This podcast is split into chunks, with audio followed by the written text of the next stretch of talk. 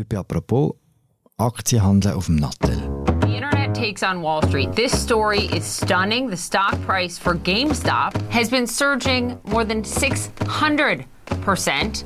But it's the reason that this is happening that has everyone's jaws on the floor. Immer mehr junge Leute handeln mit Aktien oder Kryptowährungen. Am liebsten bequem per Nattel. Die Börse geht steil und zieht Leute an, die ihr Geld bis jetzt einfach auf dem Konto liegen Mittlerweile machen Kleinanleger rund 20 Prozent vom Gesamtmarkt aus. Das ist eine Menge. Letztes Jahr wurden Aktien- und Anlagefonds im Wert von fast 1,5 Billionen Franken gehandelt. Das sind satte 25 Prozent mehr als im Jahr davor. Was heißt das für die Banken in der Schweiz, wenn immer mehr Leute auf eigene Faust Aktien handeln? Kann das gut gehen? Zeigt die Geschichte nicht, dass jeder Boom mit einem Absturz endet? Über das reden wir heute bei «Apropos» im täglichen Podcast vom Tagesanzeiger und der Redaktion der Media. Mein Name ist Philipp Loser und mein Gast ist der Jorgos Brusos von der Wirtschaftsredaktion von der Media. Hallo Jorgos. Hallo Philipp. Jorgos, muss man als Wirtschaftsredakteur eigentlich zwingend auch an der Börse handeln? Ja, das ist sicher gut, wenn man die Märkte verfolgt und das macht man schon auch, wenn man irgendwie investiert ist. Aber es ist eigentlich so, dass Wirtschaftsredakteure keine Einzeltitel sollten haben. Also wir sollten keine Aktien von UBS oder CS oder von anderen Firmen haben, wo wir auch regelmäßig darüber schreiben. Okay, warum? Weil sagen wir mal, die kritische Distanz, die geht vielleicht schon ein bisschen verloren, wenn du, wenn du, wenn du äh, das Gefühl hast, du solltest kritisch über eine Firma schreiben und gleichzeitig wärst du ja auch froh als Anleger, wenn deren ihren Aktienkurs aufwärts geht. Hm. Was hast du denn sonst in deinem Portfolio? Ich habe, einen, ich habe gerade gestern geschaut, ich investiere über Indexfonds. Dort äh, ist man nicht irgendwie so abhängig von einer Firma und meine grössten Positionen im Moment sind der Rohstoffindex, der SMI, also der Schweizer Börsenindex und ein äh, Index für US-Aktien. Du bist ja beruflich äh, quasi prädestiniert, um, um an der Börse zu sein. Jetzt ist es aber so, dass immer mehr Leute, die nichts mit dem zu tun haben, eigentlich äh, Geld investieren. In Amerika, da seit Corona, glaube ich, so viele Menschen traden wie noch nie, oder? Ja, was man dort schätzt, dass in den letzten Monaten rund 10 Millionen Anleger frisch an die Börse gekommen sind. Und das über die äh, Trading-Apps wie Robinhood, die sehr en vogue sind. Und so ist es eben auch gekommen, dass halt der durchschnittliche Anleger viel jünger ist. Also man schätzt, dass der im Durchschnitt 35 ist und früher war er gegen die 50 gewesen. Und was ist denn der Grund für diesen Boom? Das eine ist natürlich, die Aktienmärkte haben sich sehr gut entwickelt. Die Leute haben das mitbekommen.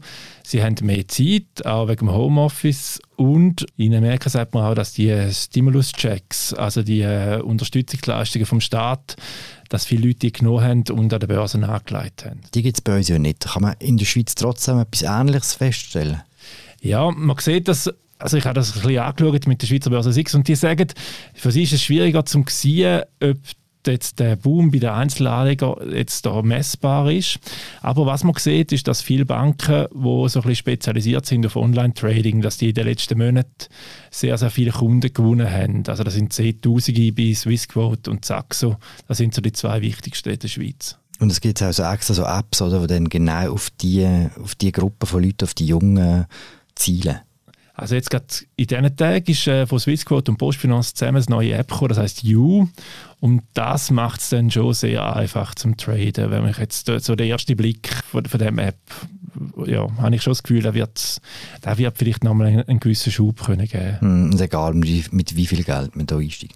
Ja, dort ist quasi der neue Trick, dass du dann kannst auch Bruchteil von Aktien kaufen. Also du musst nicht mehr sagen wir mal, äh, Nestle-Aktien kaufen, wo, wo dann x Franken kostet, sondern du kannst dann ähm, für, für ein, zwei Franken kannst du dir einen Anteil kaufen.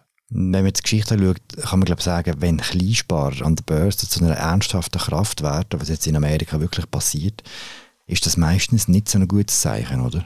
Das berühmteste Beispiel ist doch dann immer mal, wenn ein Taxifahrer einem Aktientipps gibt oder wenn die Hausfrau mehr weiß über die Börse, wie Spekulanten und so, dann, dann kommt es nicht gut. Aber ja, hm, ist schwierig zu sagen.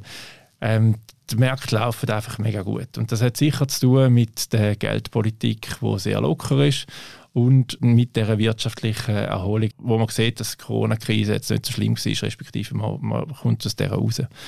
Für die Wirtschaft in vielen Ländern. Und davon wollen jetzt viel mehr Leute profitieren wie früher.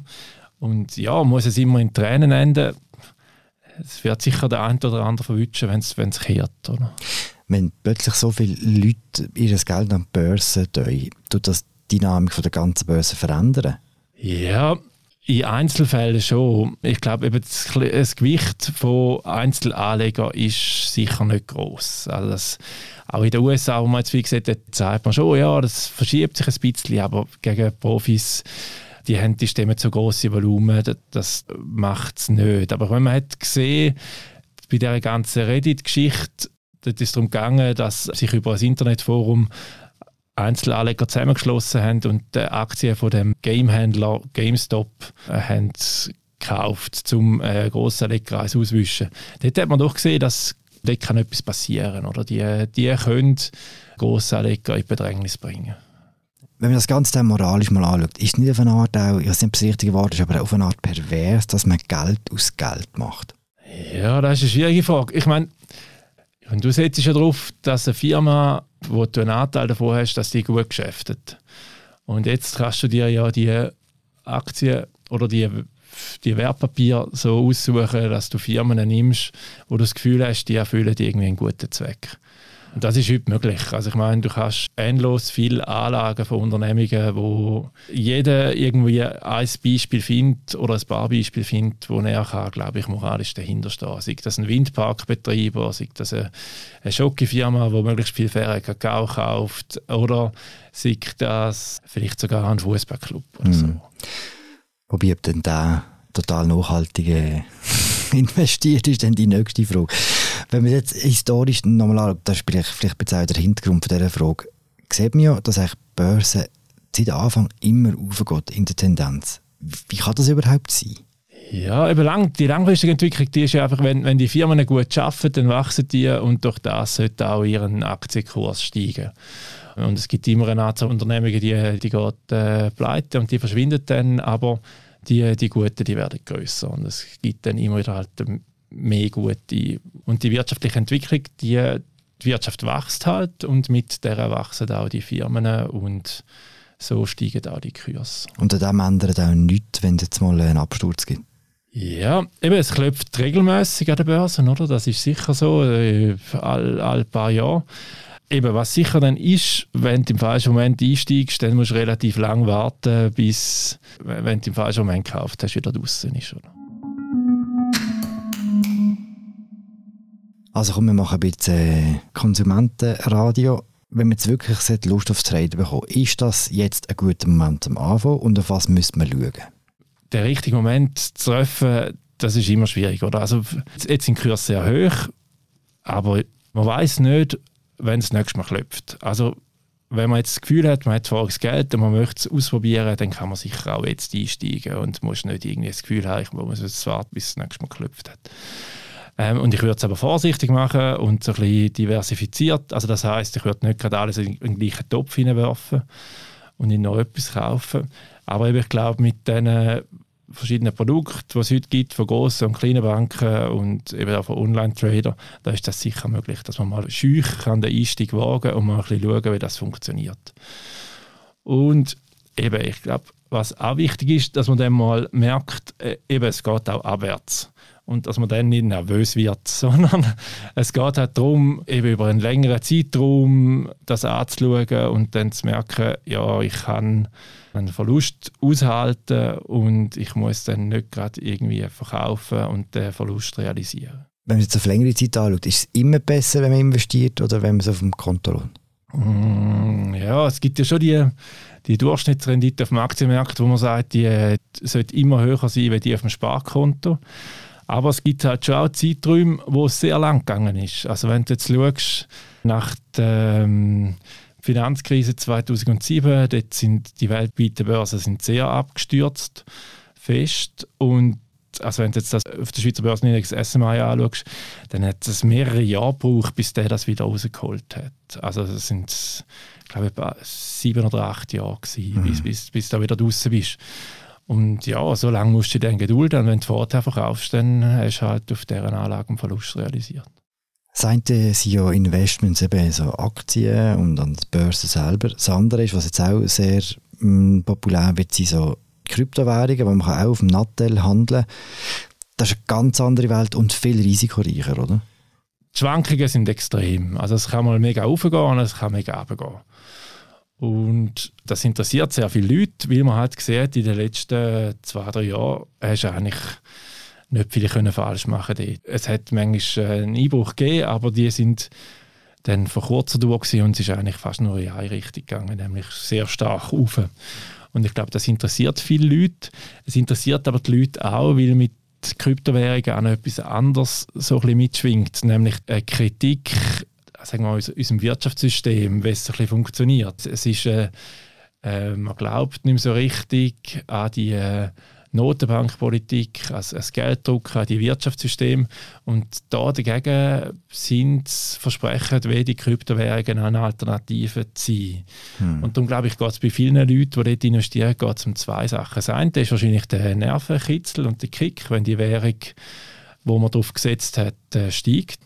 Und das andere ist wahrscheinlich auch ein das, dass man weh das Gefühl hat, man, man sucht so ein bisschen eine Alternative zu dem, was wir sonst so kennen. Hm. Wenn jetzt immer mehr Leute selber traden, ob es jetzt Aktien sind oder Kryptowährungen, eben per Nattel irgendwie unterwegs im Tram oder weiss, weiss ich nicht wo, ist das am Schluss auch ein Problem für die Banken, dass man wie die umgeht? Ja, bis jetzt ist es eigentlich ein gutes Geschäft, oder? Ich glaube, das Problem ist es nicht, weil du siehst jetzt, wie all die Banken sich da positionieren, so dass sie da möglichst einfach können, auch den Kleinanleger bedienen. Und das ist sicher etwas, wo für sie eher ein Vorteil ist. Und sagen wir mal so, klassisch ist es relativ teuer gewesen, um bei einer Bank ein Aktiendepot zu haben. Mit denen, das hat einen Haufen Geld gekostet und das ist ein gutes Geschäft für die Banken. Aber wenn jetzt quasi da eine neue, jüngere Kundschaft nachkommt, die möchte mehr traden und mehr sich selber ausprobieren, dann gibt es andere Banken, die da auch ein gutes Geschäft damit machen mhm. Also ich glaube, es ist äh, eher Win-Win, als dass ihnen da die Felder vorschwimmen. Jetzt zum Schluss von jeder seriösen Börsensendung hätte ich natürlich auch gerne noch eine todsichere Zeit von dir, Jokos. Schwierig. Ähm, Jetzt haben wir, ich, ich habe mir mega viel überlegt, aber ist, ich meine, eben, wenn die tot sicher wären, dann würde es jeder machen und dann wäre es kein Tipp mehr.